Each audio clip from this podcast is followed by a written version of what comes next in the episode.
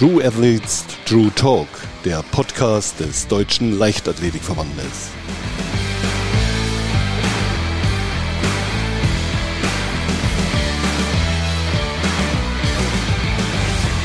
Und da melden wir uns zurück mit einer neuen Folge von True Athletes True Talk. Zurück aus der Sommerpause mit einem ganz besonderen Gast. Bei mir ist nämlich heute der Mann, der bei Olympia Geschichte geschrieben hat. Der Mann, der nach 29 Jahren die erste olympische Medaille für Deutschland im Gehen gewonnen hat. Silver Walker. Jonathan Hilbert, herzlich willkommen. Hi, vielen, vielen Dank, dass ich äh, ja, Teil der Show sein darf. Vielen Dank. Wir freuen uns sehr, dass du da bist. Ja, Jonathan, plötzlich standst du im Rampenlicht und stehst es immer noch. An Empfang hier, Eintrag ins Goldene Buch dort. Wie gefällt dir diese neue Rolle, diese neue Aufmerksamkeit? Ja, es ist schon ziemlich viel Stress und es sind ziemlich viele Termine, die jetzt gerade nach Olympia dann äh, stattgefunden, äh, stattgefunden haben und auf mich eingeprasselt sind. Aber ich finde, das, das gehört einfach dazu. Das ist Teil dieser, dieser Silbermedaille. Und in gewisser Art und Weise natürlich auch positiver Stress. Ähm, aber klar, mhm. ich bin natürlich auch glücklich, wenn ich dann im Oktober auch mal wieder in das ja, normale Leben wieder eintauchen kann, wieder trainieren kann, Mittagsschlaf machen kann, zur Physio gehen kann, ganz normal und so eine gewisse Routine wieder reinbekomme. Ja, lass uns gerne zurückschauen auf diesen 6. August, der dein Leben so verändert hat. Es ist die erste GEA-Medaille für Deutschland seit 29 Jahren und überhaupt Olympia an sich ist ja schon einfach ein Riesenereignis. Wie war der Moment damals am 6. August, als du in Sapporo ins Ziel gekommen bist? Ja, sehr, sehr surreal. Also für mich war es ja schon ein Riesenerfolg, überhaupt zu den Olympischen Spielen zu fahren und dort teilnehmen zu können. Und ähm, das habe ich mir, diesen Traum, den habe ich mir im, im April erfüllt. Und damals war ich einfach so happy, dass ich das geschafft habe.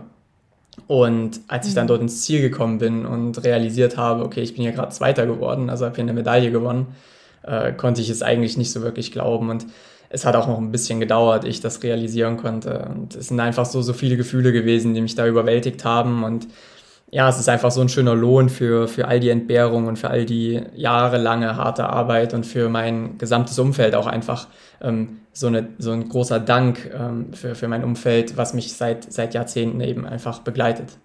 Du hast gerade schon gesagt, es hat eine Zeit lang gedauert, bis du das wirklich realisiert hast. Nimm mal uns ein bisschen mit auf diese Realisierungsreise. Also wie muss ich mir das vorstellen? Wie oft hast du am Anfang noch in dein, in dein Schächtelchen geschaut und geguckt, ja, die Medaille ist echt da und mein Name steht drauf. Hat sich das äh, so ein bisschen so fortgesetzt oder wie ist dieser Prozess gelaufen? Ja, am Anfang war natürlich alles extrem stressig. Also wir sind in Sapporo gewesen aufgrund der klimatischen Bedingungen und ähm, ja, direkt äh, nach dem Wettkampf äh, natürlich Interviews geführt, Dopingkontrolle, dann war die, die Flower Ceremony, dann haben wir eine kurze Einweisung bekommen, wie es dann am Samstag, also einen Tag danach, weitergeht. Dann wurden wir Samstag früh abgeholt, äh, wurden nach Tokio geflogen. Da hatte ich dann mal so ein paar ja, Stunden Zeit, mir mal kurz das Olympische Dorf anzuschauen. Dann sind wir um 17 Uhr, glaube ich, ähm, ins Olympische Stadion gefahren worden und äh, dann war dann abends die Medal Ceremony dort und es war alles so, so stressig, dass ich gar nicht so wirklich Zeit hatte, das Ganze mal so ein bisschen sacken zu lassen, zu realisieren. Mhm. Ähm, ich bin dann nach den Olympischen Spielen fast direkt, ich glaube fünf Tage nachdem ich wieder angekommen bin, waren es, äh, direkt in Urlaub gefahren mit meiner Freundin und äh, ja, da habe ich die, die Medaille mitgenommen und habe sie mir dann schon so den, das ein oder andere Mal äh, und ja eigentlich täglich auch mal angeschaut und dann so nach und nach kam das dann so ein bisschen und hat sich all, die, all der Stress und all die Aufregung mal ein bisschen gelegt und ja, nach und nach habe ich dann auch realisiert, okay, äh, das ist deine Silbermedaille, du hast die gewonnen und du darfst die auch behalten für immer. Ja, das ist schon, schon Wahnsinn, definitiv, das verstehe ich, weil auch die Monate ähm, vor Olympia waren ja alles andere als einfach. Du hast gerade den April angesprochen, wo du dir deinen, deinen Traum von Olympia ähm, durch die Qualifikation halt erfüllt hast, aber Kurz danach drohte dieser Traum ja tatsächlich ähm, zu platzen. Du hast die Monate vor Olympia, ähm, ja, da hast du Abende weinend auf dem Sofa verbracht mit ähm, Schambeinproblem, Adduktorenproblem. Beschreib mal diese Zeit, wie bist du da durchgekommen? Ja, es war eine verdammt schwierige Zeit und sie ist auch noch nicht vorbei. Ähm, am 13. Mai bin ich äh, zu Herrn Dr. Lutz, unser Orthopäde in Erfurt, ähm, und habe ihm halt geschildert, dass ich so ein bisschen Problematik habe, da so an Adduktoren ansetzen und dass mir da ein bisschen was wehtut und ich nicht so richtig weiß, wie ich das einordnen soll. Ich meine, als Sportler, der jetzt schon lange im, im Leistungssport unterwegs ist, weiß man ja mittlerweile, okay, wenn es mal da, da, da oder dort mal ein bisschen zwickt, dann, dann ist das nichts Schlimmes und man kann natürlich so ein bisschen differenzieren auch, ah, okay, das tut schon ein bisschen mehr weh, äh, da sollte man vielleicht doch mal rüberschauen lassen. Und das war halt einfach so ein Fall. Und ich bin dann relativ zügig, ich glaube, den Morgen danach im, im MRT schon gewesen und hatte dann auch am Nachmittag gleich Auswertung.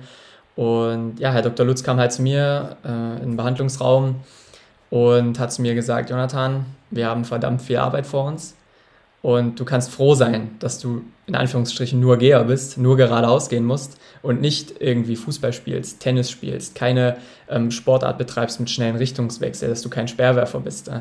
Weil dann kann ich dir jetzt schon sagen, wäre Olympia vorbei gewesen. Und das war natürlich eine sehr nüchterne Diagnose, weil ich einfach in so einer guten Verfassung war und mit dieser 3 Stunden 43, die ich in Frankfurt bei den deutschen Meisterschaften gegangen bin, über 50 Kilometer, gezeigt habe, dass ich wirklich in einer, in einer sehr, sehr guten Verfassung bin.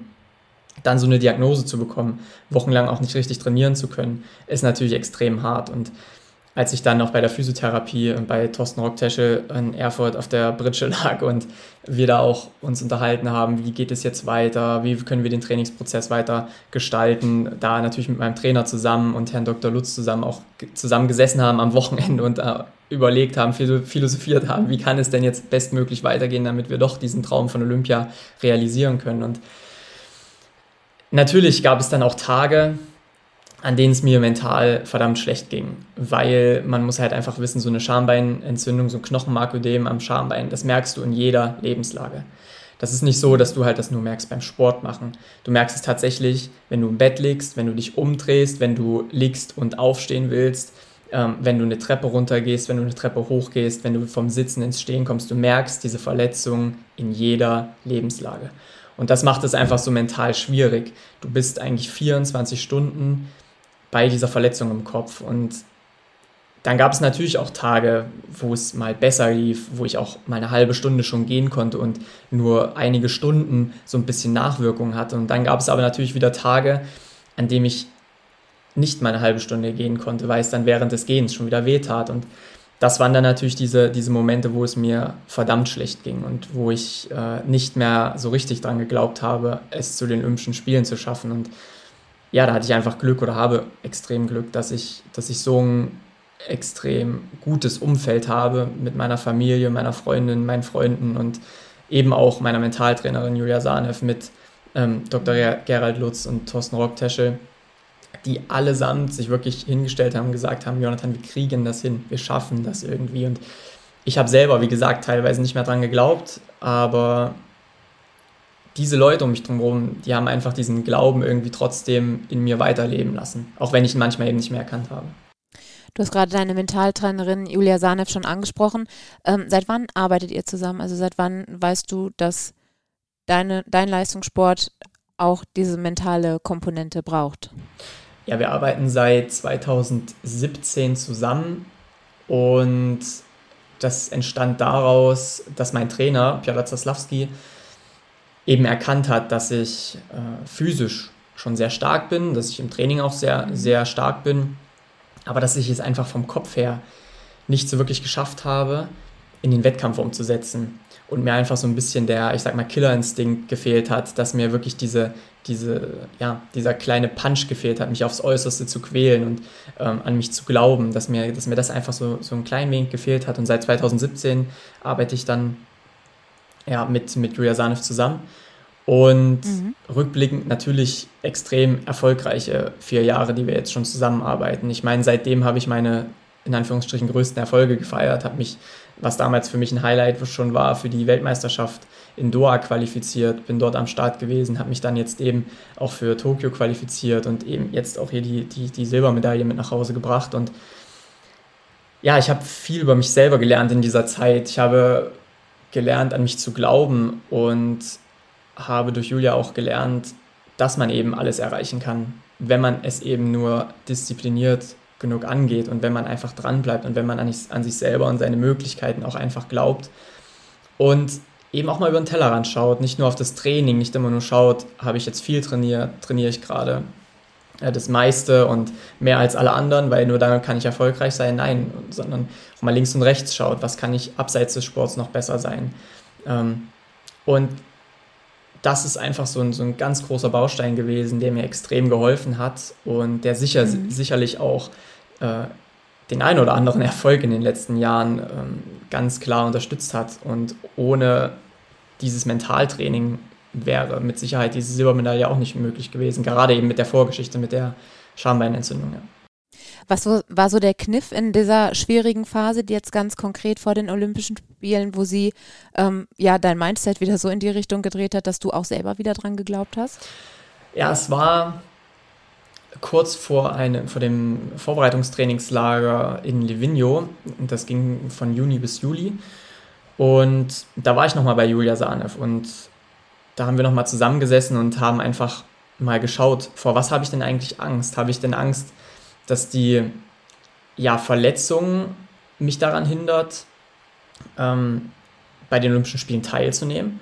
Oder was sind denn eigentlich genau meine Ängste? Und da hat sich dann relativ klar für mich herausgestellt, es ist gar nicht die Verletzung, dass ich Angst habe, okay, ah, verdammt, ähm, es bricht vielleicht im Wettkampf auf. Und zwar zu diesem Zeitpunkt einfach noch die größere Angst, dass ich nicht genug trainiere und dass ich da einfach nicht überzeuge bei den Olympischen Spielen und dass ich meine mhm. Leistung nicht abrufen kann. Und diese Gedanken erstmal zu ordnen und erstmal herauszufinden, was ist denn wirklich das, was dir Angst macht, was ist denn wirklich das, was dich bedrückt und was ist denn wirklich das, was dich daran hindert, an dich selber zu glauben. Und das war ein ganz, ganz großer Baustein, dass sich dieses Mindset wieder gedreht hat. Und ähm, ich handhabe es so mit, mit Julia, dass wir wirklich jeden Wettkampf explizit vorbereiten und dass wir jeden Wettkampf schon mal vorerleben, durch, durcherleben, Kilometer für Kilometer schon mal schauen, wie fühle ich mich, äh, was sind meine Möglichkeiten in dem Wettkampf, was ist vielleicht taktisch möglich, gibt es irgendwelche negativen Gedanken, die aufkommen, wenn ich an den Wettkampf denke oder mich schon hineinversetze in den Wettkampf. Und da war unser klares Motto, was wir immer am Ende eines solchen Mentaltrainings machen, dass ich über mich hinaus wachse bei diesem Wettkampf bei den Olympischen mhm. Spielen. Und ich glaube, das habe ich getan. Und deswegen würde ich jetzt retrospektiv sagen, dass genau diese Sitzung und genau dieses Mentaltraining eigentlich auch der Punkt war, wo sich mein, mein Mindset vom schaffe ich denn Olympia überhaupt, kann ich denn da teilnehmen, zu ich schaffe das und ich werde dort performen umgewandelt hat. Total spannend, auf jeden Fall. Ich habe auch von dir, ähm, ich weiß jetzt nicht mehr wo, aber irgendwo den Satz gelesen, dass du dir keine Angst vor großen Träumen, ähm, ja, dass du diese Angst nicht zulässt. Im Gegenteil, dein Traum muss Gänsehaut bei dir verursachen, wenn du daran denkst. Ist das so komprimiert zusammengefasst, ähm, diese Methode, die dein Schlüssel da zum Erfolg war? Ja, ich denke auch. Natürlich, jeder Sportler und jede Sportlerin kennt es. Man, man trainiert und gerade beim Ausdauersport schweifen ja die Gedanken auch im Training so ein bisschen. Und mhm. manchmal denkt man einfach so drüber nach, wie man gerade bei einem Wettkampf ist. Man hat dann so eine Art Kopfkino, Bilder laufen vor dem Auge ab. Und bei mir ist es einfach oft, ähm, dass ich mich im Training auch motiviere und, und einfach so Bilder vor den Augen habe, wie ich irgendwo auf der Zielgerade bin, durchs Ziel gehe und der Sprecher irgendwie sagt, ja, Jonathan Hilbert, jetzt hier auf Platz 1 oder 2 oder 3, holt ihr die Medaille oder so. Und mhm. das erzeugt bei mir Gänsehaut. Und wenn, wenn etwas schon so greifbar ist, dass es Emotionen bei einem Athleten oder, oder einer Athletin auslösen kann, dass man, wenn man sich vorstellt, wie man eine Medaille international gewinnt, dass das Gänsehaut auslöst. Warum soll es dann nicht möglich sein?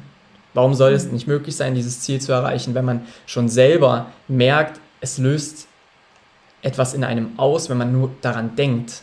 Und ja, das ist einfach auch so was, was ich gelernt habe. Ähm, was ich sehr spannend finde äh, und Total. extrem auch die letzten Jahre verfolgt habe und jetzt mir auch selber bewiesen habe, dass es eben stimmt und dass man eben alles erreichen kann, wenn man es denn nur klar genug vor Augen hat und wenn man dieses Ziel einfach klar genug äh, verfolgt und auch klar definiert. Du hast gerade diese ähm, Bilder in deinem Kopf schon angesprochen. Du arbeitest ja aber auch im, im Alltag halt mit wirklich greifbaren Bildern. Also so, ich denke da an diese ähm, olympischen Ringe auf deinem Handy-Display oder auch ähm, deiner Uhr. Welcher Tricks hast du dir da im Vorfeld noch so bedient? Ja, also es ist natürlich ein, ein mittlerweile sehr äh, bekannter Trick, den ich, den ich mache. Ich habe seit 2018 tatsächlich das, das Layout ähm, von Tokio 2020 als, als Screensaver auf meinem Telefon mhm. und eben die Olympischen Ringe auf äh, meinem Urdisplay von meiner Sportuhr. Und das mache ich, damit ich mir einfach immer wieder ins Gedächtnis rufe. Immer wenn ich auf das Telefon schaue, sehe ich diese Olympischen Ringe und sehe Tokio 2020. Immer wenn ich auf meine Uhr schaue, vor dem Training, nach dem Training, sehe ich diese Olympischen Ringe. Und das ist einfach so ein kleiner Reminder, okay, dafür machst du das hier. Dafür stellst du dich vielleicht bei 5 Grad und Regen raus und machst 40 Kilometer im Training. Dafür stellst du dich bei Schnee raus und gehst 30 Kilometer. Dafür stellst du dich aufs Laufband und gehst drei Stunden auf dem Laufband bergan. Äh, mhm damit man einfach immer weiß, damit ich immer weiß, wofür ich es mache und was denn eigentlich mein langfristiges und großes Ziel ist, nämlich dorthin zu kommen erstmal. Und so handhabe ich es auch jetzt. Ich habe jetzt schon für das kommende Jahr auf meiner Uhr und auf meinem Telefon ähm, schon das Logo von ähm, den Weltmeisterschaften in Oregon, weil das natürlich das ja, nächste ja, große Ziel ist. Ähm, ja. Ich meine, Tokio ist jetzt vorbei, machen wir einen Haken dran und jetzt geht es weiter. Jetzt müssen wir nach vorne schauen und jetzt habe ich einfach dieses große Ziel, dorthin zu kommen und dort halt über mich hinaus zu wachsen und einfach eine großartige Leistung zu bringen. Und mhm. ja, wie ich es eben auch schon gesagt habe, ich äh, gehe jeden Wettkampf einzeln vorher schon mal durch und da mache ich mir natürlich auch einen gewissen, ja, sag ich mal, Schlachtplan und gewisse ja, Wettkampfkarten, die ich so äh, lege, wo ich halt Emotionen drauf schreibe. Was fühle ich denn vielleicht gerade so bei Kilometer 30? Wie, wie fühle ich mich denn? was sind denn vielleicht auch negative Gedanken, die mir kommen? Wie kann ich diese negativen Gedanken endlich umkehren, dass ich halt positiv denke? Und äh, das habe ich mir jetzt die letzten Male einfach an meiner Wohnungseingangstür äh, chronologisch eben aufgereiht äh, angebracht. Und immer wenn ich dann mhm. meine, meine Wohnung verlassen habe, habe ich mir kurz diese zwei Minuten genommen und einfach vom Start über eben dieses gesamte Rennen bis zu diesen 50 Kilometern einfach nochmal meinen Rennverlauf angeschaut, um einfach meine Gedanken dahingehend auch zu optimieren. Ähm, und so positiv wie möglich zu machen. Denn wenn man sich immer wieder dieses, dieses Vorerlebte ins Gedächtnis ruft und äh, das festigt, äh, dann, dann bin ich der Meinung, dann wird auch ein Wettkampf so stattfinden, weil man einfach sich so positiv darauf einstellt, dass man negative Gedanken an diesem Tag gar nicht mehr zulässt. Finde ich ganz großartig. Und dieses Credo, du kannst alles schaffen, das ist ja auch ähm, etwas, was du deinen Followern auf Instagram immer wieder so ans Herz legst. Was sind da so die Rückmeldungen, die du bekommst, so aus deiner ähm, direkten Community? Ja, sehr gute, sehr, sehr gute Rückmeldungen. Also mir hat jetzt neulich wieder ein Läufer geschrieben, der ein Problem hatte mit dem Meniskus, ähm, der operiert wurde und der jetzt auch wieder dabei ist, zurückzufinden in, in den Sportalltag, der nächstes Jahr wieder einen Marathon laufen möchte und ja, dem habe ich auch geschrieben, du kannst es erreichen. Wir haben viele, viele Nachwuchssportler auch geschrieben, die in einer schwierigen Phase sind, weil sie vielleicht auch äh, eben jugendbedingt halt Verletzungen haben, vielleicht durch, durch Wachstum bedingte Verletzungen auch, den ich dann auch geschrieben habe, ey, macht einfach weiter. Bei mir hat es auch zehn Jahre gedauert. Ich bin seit zehn Jahren Geher und, mhm. und Erfolg kommt halt nicht von heute auf morgen. Und ähm, auch deswegen wurde ich ja von der, von der Versicherung der Signal Iduna eingeladen, um einfach jetzt auch nach der Corona-Zeit den Mitarbeitern nochmal noch mal klar zu machen, okay, man kann alles erreichen. Denn ich bin auch der Meinung, das, was wir im Sport erleben und diese, diese Zielsetzung und dieses Ziele erreichen, was wir im Sport ja tagtäglich eigentlich haben, auch durch, durch das Training, das ist natürlich eins zu eins, auch in andere Lebensbereiche äh, und andere Branchen übertragbar. Und wenn ich das einfach nur ein paar Leuten klar machen kann und wenn vielleicht nur von diesen tausenden Leuten zwei Leute ihr Ziel erreichen dadurch, weil, weil sie vielleicht sagen, der Hilbert, der hat sich hingestellt und hat das gemacht und er sagt, wir können alles schaffen. Und jetzt glaube ich einfach mal verdammt nochmal an mich und ich kann mein Ziel erreichen. Und wenn es zwei Leute schaffen, dann habe ich doch alles richtig gemacht. Und dann bin ich einfach extrem stolz und glücklich, wenn ich da vielleicht eins, zwei Leute ermutige und, und davon halt wirklich ein paar Leute auch das, das Ziel eben erreichen. Ich glaube, das kannst du jetzt tatsächlich auch schon sein. Ist denn ähm, so Affirmation oder auch Arbeit am Mindset auch etwas, was du selber in dein ähm, Privatleben ähm, nimmst, wenn wir jetzt mal den Sport als Berufsleben deklarieren wollen? Ja, das ist, das ist eine sehr interessante Frage und ich, ich bin der Meinung, dass, wie ich eben schon sagte, das auch in andere Lebensbereiche übertragbar ist. Und für die Zeit nach dem Sport, irgendwann ist ja die Zeit des Leistungssports einfach ähm, physisch bedingt zu Ende ähm, stehen natürlich neue Aufgaben an. Und ich glaube, all diese Erfahrungen, auch all die Rückschläge, die ich jetzt im Sport hatte und sicherlich auch noch haben werde, machen wir uns nichts vor. Es werden sicherlich noch der ein oder andere Rückschlag auch kommen. Ähm, all das wird mir helfen, dann im, im Nachsportlerleben äh, sicherlich auch Großes zu, zu leisten und, und Erfolg zu haben. Und äh, das sind einfach viele, viele Momente, die ich mir konserviere und mir sicherlich dann in meinem, ich sag mal, zweiten Leben nach dem Sport äh, auch wieder äh, ins Gedächtnis rufen werde und sagen werde, Jonathan, du hast damals so gelitten und du hast es auch geschafft und du kannst es jetzt auch nicht nur im mhm. Sport, du kannst es auch in anderen Lebensbereichen.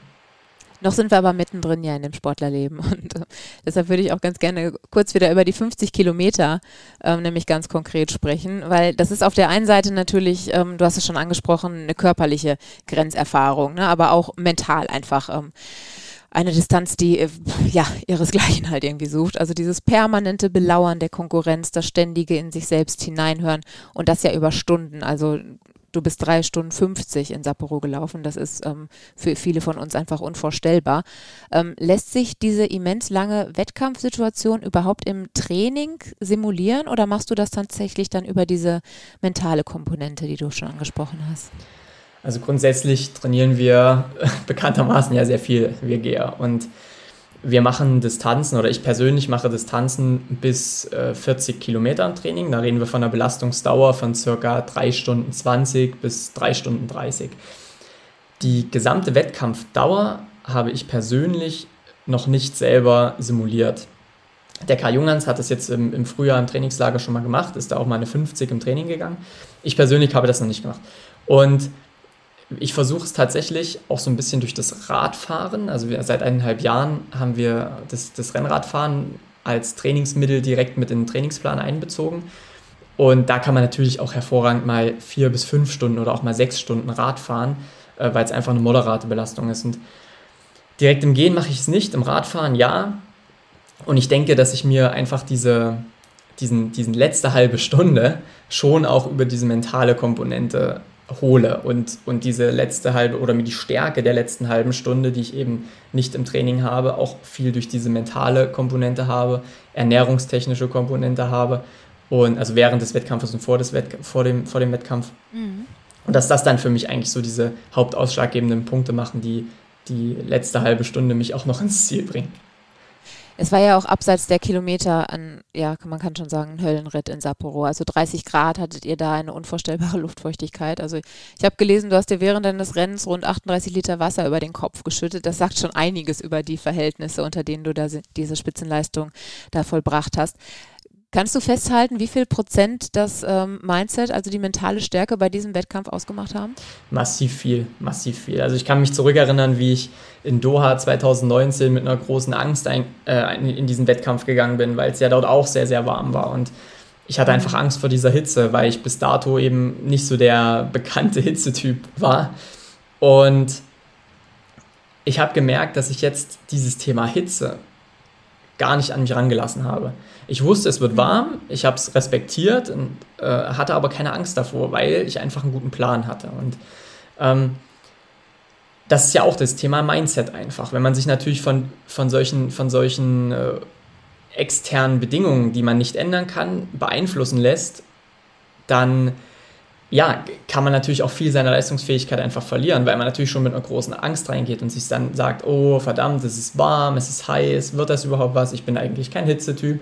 Und das sind ja alles schon wieder negative Gedankensätze, die ja in unseren Köpfen eigentlich gar nichts zu suchen haben. Denn wer sagt denn, mhm. ob du ein Hitzetyp bist, wenn du, wenn du ein gutes System hast, um dich irgendwie runterzukühlen, dann, dann kann auch jemand es schaffen, der vielleicht bei Hitze sonst nicht pariert.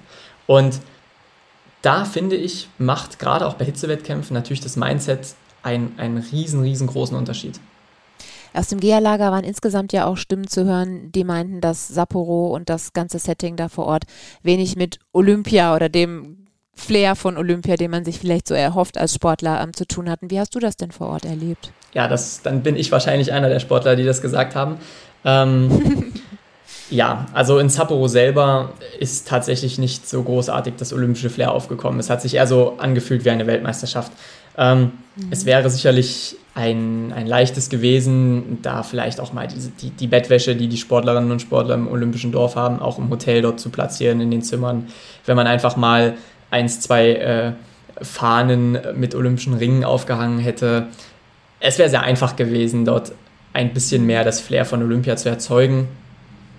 Aber natürlich geht es im Endeffekt, und da sind wir auch alle professionell genug, im Endeffekt geht es nicht darum, ob ich ein olympisches Flair habe. Im Endeffekt geht es darum, dass dort ein Wettkampf ist, dass das Olympische Spiele sind und dass wir dort performen müssen. Und Äh, mhm. Deswegen darf man sowas nicht an sich ranlassen.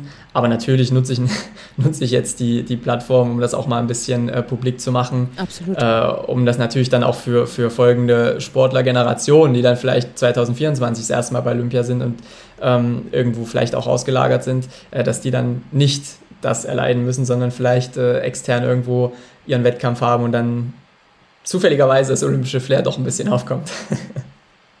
War es so ein bisschen dann Entschädigung, dass du ähm, mit deiner, aufgrund deiner Medaille halt noch ins olympische Dorf konntest oder hat es sich dann eher wie so ein Tourist angefühlt, weil das so ähm, einmal durch und dann schnell ins Stadion, so wie du es gerade beschrieben hast? Ja, natürlich, natürlich ist es ein, ein riesengroßer für mich ein riesengroßes Ereignis gewesen, nochmal ins Olympische Dorf zu fliegen, keine Frage. Und ich habe mich mega gefreut. Äh, natürlich hätte ich auch gerne noch den, den einen oder anderen Tag länger dort genossen. Ich hatte ja, wie, wie ich eben schon gesagt habe, äh, zwischen Ankunft und Abfahrt ins Stadion nicht allzu viel Zeit. Wir sind da kurz durch ja. die Souvenirshops gehetzt und konnten so ein, zwei Sachen, die wir uns anschauen wollten, ja die, doch nicht noch anschauen, äh, weil ja die Siegerehrung eben bevorstand. Aber natürlich macht das all die Tage und eben zwei Wochen vorher wieder wett, wo es mir nicht so gut ging, ähm, auch mental. Und natürlich habe ich dort, so gut es geht, auch in, in der Nacht versucht, dass dieses Flair einfach nochmal aufzusaugen und auch einfach so ein bisschen als als Schub und als positive Energie und, und, und, und Motivation mit jetzt in die kommende Saison zu, zu nehmen.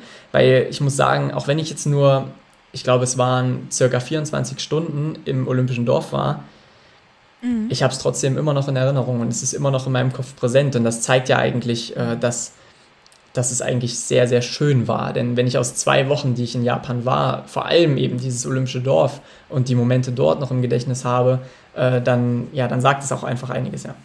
Ja, total schön. Du hast ja auch mit deiner Medaille ähm, Geschichte geschrieben. Ne? Es waren ja die letzten Medaillen, die über 50 Kilometer gehen, ähm, wirklich vergeben wurden.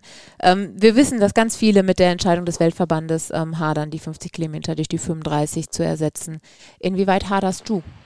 Ja, ich, ich kann mich daran erinnern, dass wir Geherinnen und Geher aus Deutschland im Trainingslager waren, wo dann Herr Weigel, unser Bundestrainer, zu uns gekommen ist und gesagt hat, ja, ihr habt das sicherlich auch schon durch den Buschfunk gehört, die 50 sollen wohl abgeschafft werden und wir haben viel drüber diskutiert und wir haben sehr, sehr viel Energie da reingesteckt, äh, zu philosophieren, ob das jetzt sinnig ist oder unsinnig. Und natürlich habe ich dazu auch meine Meinung. Ich finde es auch nicht gut. Ähm, jetzt die Gründe hier zu benennen, würde etwas ausschweifen. Aber im Endeffekt ist es eine Entscheidung, die gefallen ist eine Entscheidung, die wir Athleten ja scheinbar auch nicht ändern können. Ich denke, ein Großteil der Athleten hat sich dafür ausgesprochen, dass die 50 erhalten bleiben. Da dem Ganzen ja. wurde kein, kein Gehör geschenkt. Ähm, es macht keinen Sinn, sich jetzt mit solchen Entscheidungen, die gefallen sind, noch zu beschäftigen. Ich möchte meine Energie jetzt nicht da, da reinstecken und weiter negativ irgendwie darüber sprechen. Ich will eher diese, diese, diese Energie nutzen, um irgendwie nach vorne zu schauen und zu schauen, auf was muss ich jetzt achten, was müssen wir vielleicht äh, im Trainingsprozess ändern, welche kleinen Stellschrauben ändern wir da, um das einfach so optimal wie möglich zu machen. Ich möchte halt einfach schauen, dass ich mich optimal auf diese 35 vorbereiten kann. Und äh, das ist der, mhm. für mich persönlich der richtige Weg. Ähm, aber klar, es ist trotzdem ärgerlich. Ähm, es ist nicht schön als, als Geher, dass eigentlich die Strecke, die uns ausmacht, abgeschafft wird. Äh, die längste Strecke, die bei Olympischen Spielen zu Fuß irgendwie ähm, ja, absolviert wird. Aber gut, ähm, damit müssen wir jetzt leben und ich denke, auf 35 werden die Karten neu gemischt. Viele Favoriten werden dazukommen. Es wird sicherlich auch einige geben, die vorher favorisiert waren, die keine große Rolle mehr spielen. Und ja, ich bin gespannt, was so in den nächsten Jahren einfach passiert auf der 35.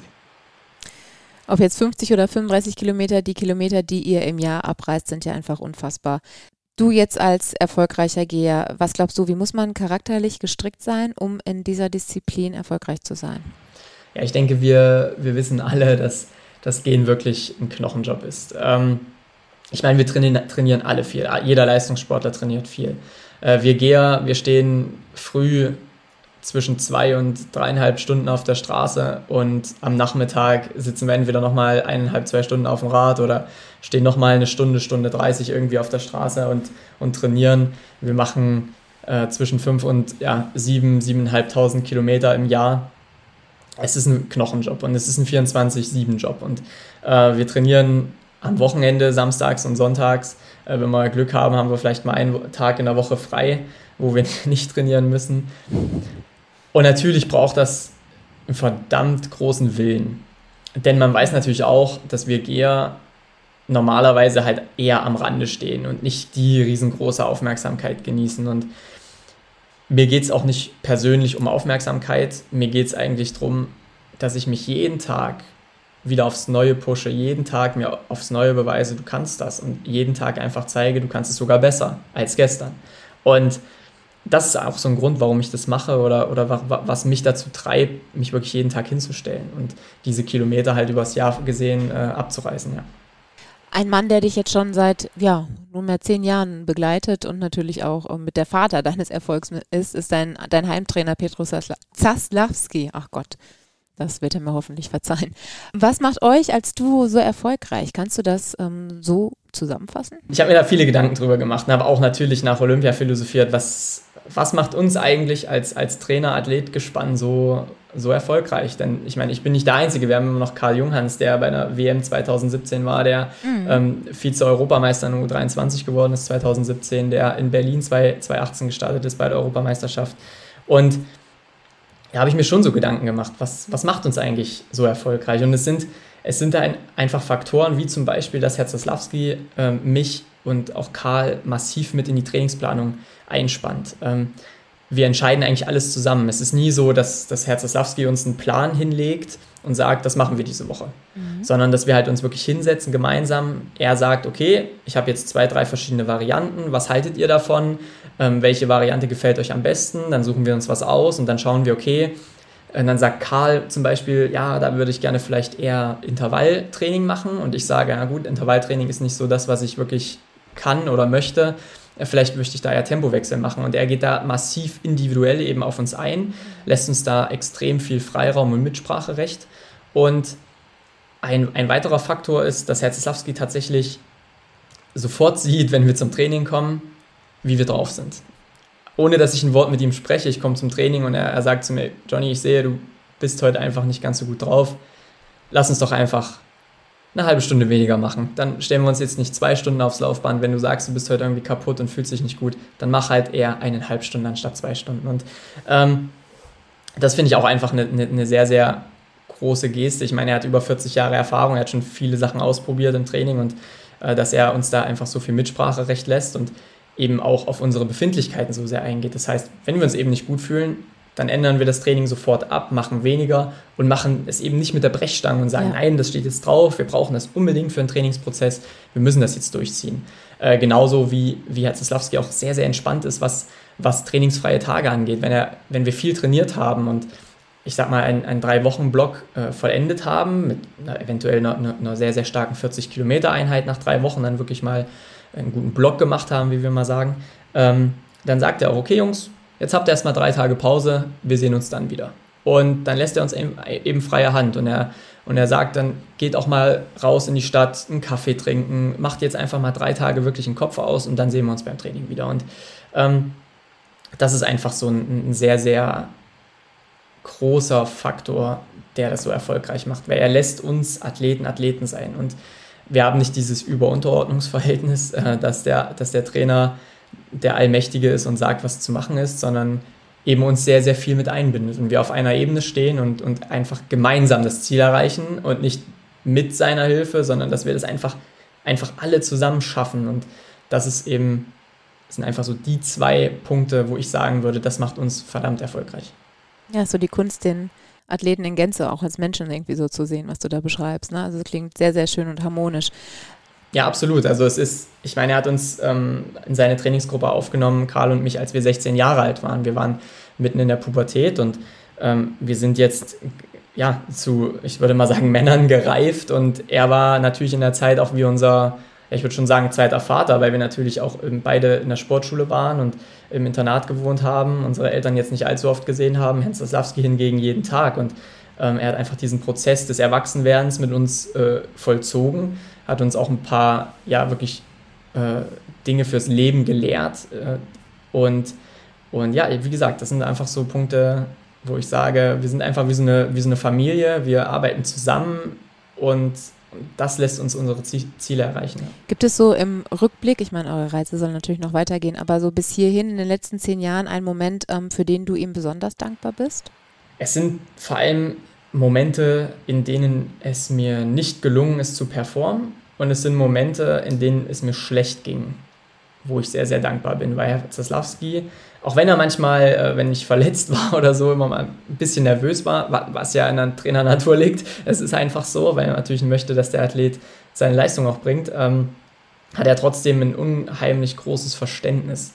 Äh, das heißt, wenn es, wenn es darum geht, dass ich eben verletzt bin, nicht viel trainieren kann, dann, dann schauen wir irgendwie zusammen, wie wir das geschaukelt bekommen. Und dann, dann hört er eben auch auf den Rat der Ärzte, dann hört er auf den Rat der, der Physiotherapeuten und, und ähm, egal wie ein Wettkampf war, auch wenn er schlecht war, stand Herr Zeslawski halt für mich und steht auch für Karl äh, jedes Mal ein und sagt, dieser Wettkampf war schlecht, aber wir, wir behalten immer unseren Trainingsprozess im Auge, wir planen langfristig und der nächste Wettkampf wird wieder gut. Und damit geht es weiter. Und auch wenn, wenn Externe ähm, auf uns schauen und, und gesagt wird, ah, was war denn das für ein Wettkampf, dann schmeißt sich Jaroslawski immer vor uns und sagt, die Jungs machen alles richtig. Wir haben vielleicht auch an der einen oder anderen Stellschraube jetzt in der, in der unmittelbaren Vorbereitung die letzten zwei, drei Wochen vor dem Wettkampf vielleicht einen kleinen Fehler gemacht. Das nächste Mal machen wir es besser. Die Jungs sind fit, mhm. darauf können sie sich verlassen. Und äh, das ist einfach eine, ja, etwas, was ich was ich sehr, sehr schätze und wofür ich ihm sehr dankbar bin. Und ich hoffe einfach, dass ich es ihm ja auch mit der, mit der Silbermedaille so ein bisschen wiedergeben kann. Das ist seine erste Medaille bei, bei Olympischen Spielen als Trainer und das nach 40 Jahren des äh, Trainerseins. Es ist schon was sehr Besonderes. Total, absolut. Für ihn sicherlich auch was, was ganz, ganz Tolles. Ja. Im Ziel von Sapporo hast du die Medaille ja auch deiner Freundin Anna gewidmet. Also ich kann mich da an ein äh, Interview in der ARD erinnern, wo du unter Tränen ins Mikro sagtest, das ist für dich, Anna. Bist du generell ein emotionaler Typ oder war das so auch die, äh, ja, so diese Kraft des Moments? Ja, ja ich würde schon sagen, dass ich, dass ich generell ein sehr ein sehr emotionaler Mensch bin. Und warum ich das damals gesagt habe im ARD-Interview, ist einfach, weil Anna in dieser Zeit, wo es mir so verdammt schlecht ging mit der Schamheilenentzündung, sehr, sehr, sehr, sehr, sehr viel für mich da war und ihr Leben eigentlich komplett hinten angestellt hat. Und als es mir wirklich dann auch dreckig ging und ich ihr geschrieben habe, oh, heute ist wieder so ein Tag, da könnte ich, am liebsten würde ich, würde ich alles in den Sack hauen, würde mit Sport aufhören und habe ich kann einfach nicht mehr. Dann hat sie ja alles stehen und liegen lassen in Leipzig und hat einen Zug gebucht und ist nach Erfurt gekommen und mhm. ist dann mhm. erstmal ein paar Tage bei mir geblieben und hat einfach sich komplett untergeordnet dem Ganzen und ähm, mich immer wieder aufgebaut. Und gerade auch in, in, in Shibezu, in diesem Vorbereitungstrainingslager vor den Olympischen Spielen in Japan, ähm, wo wir ja aufgrund eben der, der Corona-Pandemie uns jetzt nicht großartig draußen bewegen durften und im Hotel bleiben mussten, nur zum Training raus durften, ging es mir eben einfach nicht so gut. Und sie hat sich extrem viel Zeit geno genommen für mich, dass wir miteinander gefacetimed haben, dass wir einfach ein bisschen den Alltag trotzdem irgendwie zusammen erlebt haben, äh, dass ich abgelenkt bin, dass ich mhm. nicht schon in Shibezu zwei Wochen vor dem Wettkampf an den Wettkampf denke, sondern einfach ein bisschen den Kopf frei bekomme. Und ähm, ja, das ist einfach was, was ganz Besonderes, wofür ich ihr extrem dankbar bin und auch für immer dankbar sein werde. Du hast eben im Verlauf unseres Gesprächs schon so ein bisschen den Stellenwert des Gehörsports ähm, angesprochen, dass man immer so ein bisschen das Gefühl hat, ihr steht am Rande. Hast du das Gefühl, dass sich das gerade ändert? Also ich denke da auch zum Beispiel so an ähm, die Wahl zum Ast des Monats, hast du ja auch gegen ähm, Weitsprung-Olympiasiegerin Malaika Mihambo zum Beispiel gewonnen. Merkst du, dass da irgendwie so ein Wandel von vollzogen wird? Ja, ich merke natürlich schon, dass das Echo insgesamt in, in, in der Bevölkerung und in der Community, in der Leichtathletik-Community und Sport-Community extrem groß war und extrem gut war. Sicherlich liegt es an der sportlichen Leistung, sicherlich auch zum Teil an den Worten, die, die ich danach losgeworden bin. Und ich bin glücklich darüber, dass das so ist. Denn ich habe es auch mal bei Instagram schon geschrieben, es geht ja nicht nur darum, was man jetzt für eine Sportart betreibt. Es geht auch eigentlich darum, was für Emotionen lösen wir bei Menschen aus und, und, und was erreichen wir denn eigentlich Großartiges in diesem Sport. Und da ist es doch egal, ob wir gehen über die Straße oder ob wir über die Straße rennen, es ist doch verdammt egal. Und es ist einfach schön, äh, dass auch so viele Leute tatsächlich, wenn als ich jetzt im Urlaub war oder, oder auch in Erfurt durch die Stadt laufe, dass da Leute zu mir kommen und sagen, Jonathan, herzlichen Glückwunsch, war eine super Leistung. Oder im Urlaub zu mir kommen, sind Sie nicht der Geher? Ach, toll. Das war fantastisch, was Sie da gesagt haben, auch im Interview. Und äh, herzlichen Glückwunsch nochmal, es war echt historisch. Und das sind einfach so Momente, wo ich merke, ich habe in den Leuten Emotionen ausgelöst. Mhm. Und es gibt doch nichts Großartigeres als das. Und natürlich jetzt durch die, die Wahl zum Ast des Monats im Olympiajahr, im Olympiamonat, das ist natürlich auch was ganz Besonderes. Mhm. Und ich meine, machen wir uns nichts vor, wer da nominiert war. Ja. Also Malaika mit, mit dieser Wahnsinnsleistung im letzten Versuch, so mental krass stark zu sein, äh, sich die Goldmedaille zu sichern, nachdem sie Europameisterin geworden ist, nachdem sie Weltmeisterin geworden ist, was, was das für ein Druck ist, der da auf einem lastet und wer, was da für Augen auf einen schauen. Äh, und dann macht sie es im letzten Versuch. Absoluter Wahnsinn. Und ja, Christine, die auch ja eigentlich so überraschend wie ich da die Silbermedaille einfach mal äh, holt, absolut krass. Und auch Julian, da, da war ich ja tatsächlich auch im Stadion, der sich so einen packenden Wettkampf geliefert hat, dann mm. vom Platz 3 dann wirklich so, ich glaube, es war im, im fünften Versuch auf Platz 4 äh, runtergezogen wurde und trotzdem da auch gekämpft hat wie ein Bär und Wahnsinn. Also, und, und dass ich mich da so durchgesetzt habe, äh, macht mich unglaublich stolz und glücklich, weil es einfach unserer Disziplin gut tut. Äh, nicht mir gut tut, das ist mir eigentlich egal, sondern ich finde es eigentlich schön, dass dass es unserer Disziplin so gut tut und dass wir einfach momentan ähm, sehr, sehr viel Aufmerksamkeit im Gehen haben. Und das freut mich einfach. Und ich hoffe einfach, dass ich vielleicht den einen oder anderen oder die eine oder andere ja, ermutigt habe, jetzt auch zum Gehen zu wechseln. Ähm, denn es gibt nicht nur Lauf und es gibt nicht nur andere Disziplinen der Leichtathletik, uns gibt es auch. Und auch wir können, können ganz, ganz große Erfolge feiern und auch wir können ähm, Emotionen bei, bei Menschen auslösen. Ja, ich bin einfach sehr, sehr glücklich, dass es momentan so ist, wie es ist. Was wünschst du denn für die Zukunft des G-Sports?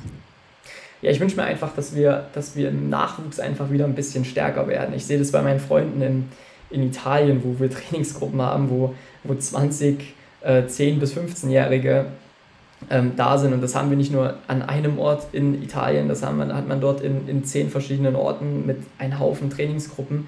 Äh, und das wünsche ich uns einfach, dass, mhm. dass wir im Nachwuchs wieder stärker werden, dass wir, dass wir wieder mehr Leute und mehr Mädels und Jungs begeistern können für, diesen, für diese Disziplin und auch die schönen Seiten, nicht nur die Qualen dieser Disziplin zeigen können. Ja, ähm, ja denn wie ich eben schon gesagt habe, es ist natürlich ein Knochenjob, es ist natürlich nicht einfach und natürlich ist es vermeintlich auf den ersten Blick einfacher, einen Speer da sechsmal zu werfen, was auch nicht einfach ist, was auch verdammter Knochenjob ist. Mhm. Ähm, und einfach zeigen können, hey, das ist zwar eine Qual und es ist anstrengend, aber es ist auch verdammt, verdammt nochmal cool und verdammt nochmal eine krasse Leistung, wenn du das hier schaffst und wenn du hier 10 Kilometer in der Jugend gehst, 5 Kilometer oder dann im Erwachsenenalter 20 oder 35. Und ich wünsche uns einfach, dass wir in, in der Zukunft noch öfter solche Erfolge haben. Natürlich wünsche ich mir das für mich auch, aber natürlich wünsche ich es mir für jeden anderen im deutschen Team auch, dass wir einfach in Zukunft wieder die eine oder andere Medaille mehr gewinnen und dadurch vielleicht natürlich dann auch weiter die Aufmerksamkeit ein bisschen hochhalten können auf unsere Disziplin. Du hast deine eigenen ähm, Ziele schon gerade kurz angeschnitten. Mit Blick auf deine eigene Karriere, welche Träume möchtest du dir denn noch erfüllen? Ja, natürlich ist jetzt durch diese Silbermedaille das Repertoire an Träumen ein bisschen erweitert. Ähm, keine Frage. Äh, ich möchte natürlich auch in kommenden internationalen Wettkämpfen vorne in der Spitze mit dabei sein. Das ist keine Frage. Aber natürlich darf man jetzt nicht nur noch in Medaillen denken in meiner Situation. Das, das, das ist, glaube ich, auch nicht zielführend. Wir wissen alle, bei 35 Kilometern müssen auch ganz, ganz viele Umstände glücklich zusammenkommen, dass so eine, eine, eine Leistung, die, wie ich sie jetzt in Sapporo erbracht habe, nochmal abrufbar ist oder nochmal so eintritt. Ähm, aber nichtsdestotrotz bin ich der Meinung, Erfolg ist reproduzierbar, wenn man sich eben wieder gut vorbereitet, wenn man einfach bei sich bleibt und einfach konsequent das weiter verfolgt, was man bisher gemacht hat, sich weiter verbessert und jetzt sich nicht von diesem ganzen Trubel und von, von ja, dem Erfolg irgendwie blenden lässt und, und jetzt denkt, man hat es geschafft und man kann das ja jetzt immer wieder schaffen. Und, äh, ja, deswegen für die kommenden Jahre natürlich meine ganz klaren Ziele, vorne in der Spitze bei WM, EM äh, reinzurutschen. Ja. Jonathan, zu Abschluss unseres ähm, bis hierhin schon großartigen Gesprächs, wie ich finde, habe ich dir noch ähm, drei Fragen aus der Community mitgebracht. Wir rufen ja immer auf Instagram unsere User und Follower halt so ein bisschen auf, ähm, uns Fragen zu schicken zu den jeweiligen ähm, Gesprächspartnern und auch für dich sind wieder ganz viele schöne Fragen ähm, reingekommen, ähm, wo ich mir drei rausgepickt habe. Und ich würde gerne starten mit der Frage von der geschätzten Kollegin Sandra A. welche Leistung hat dich bei Olympia beeindruckt und warum? Mich hat die Leistung, habe ich eben schon gesagt, von Malaika beeindruckt, mhm. äh, weil ich einfach finde, dass so eine extrem große mentale Stärke dazu gehört, nachdem man, wie gesagt, Europameisterin geworden ist, Weltmeisterin geworden ist, sich da im letzten Versuch diese Goldmedaille zu sichern. Und das war einfach so ein Moment, wo ich wirklich Gänsehaut hatte, als ich das in äh, Sapporo vor dem Fernseher mitverfolgt habe. Wahnsinn. Also das ist wirklich so eine Leistung, die mir in Erinnerung geblieben ist. Natürlich auch Alexander Zverev, natürlich auch Florian Wellbrock über die 10 Kilometer Freiwasser. Äh, wahnsinnige Sportmomente, äh, die alle in die Geschichte eingehen. Nadaina Power fragt, Durchschnittskilometer in der Woche von Januar bis April. Wie viele hast du da?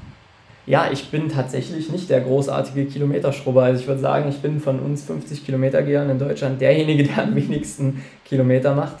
Ich würde mal behaupten, zwischen 150 und äh, in der Spitzenwoche ja, vielleicht 190, 200 Kilometer. Aber das sind die Spitzenwochen und durchschnittlich von Januar bis April würde ich sagen, befinde ich mich da bei 140 Kilometern, 150 im Durchschnitt. Henry Heinzelmann möchte noch gerne wissen, was ist denn dein Ziel für Olympia in Paris? Das ist jetzt zwar noch ein bisschen hin, aber natürlich ist das, oder ich denke mal, es ist auch schon in deinem Hinterkopf irgendwo.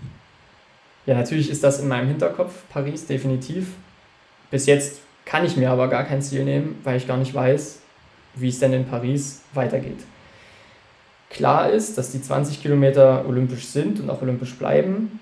Die 50 Kilometer werden zu 35 umgewandelt, aber die Organisatoren von Paris haben gesagt, dass äh, dort für das Gehen eine andere zweite Disziplin ähm, stattfinden wird. Das Ganze ist bis heute nicht entschieden. Das wird wohl im Dezember diesen Jahres äh, entschieden. Äh, ob es jetzt bei den 35 Kilometern bleibt, dann ein Mixed-Wettbewerb wird oder ob es denn andere Strecken werden, wir wissen es alle nicht. Und deswegen kann ich mir leider für Paris 2024 noch nicht wirklich großartig ins Ziel setzen.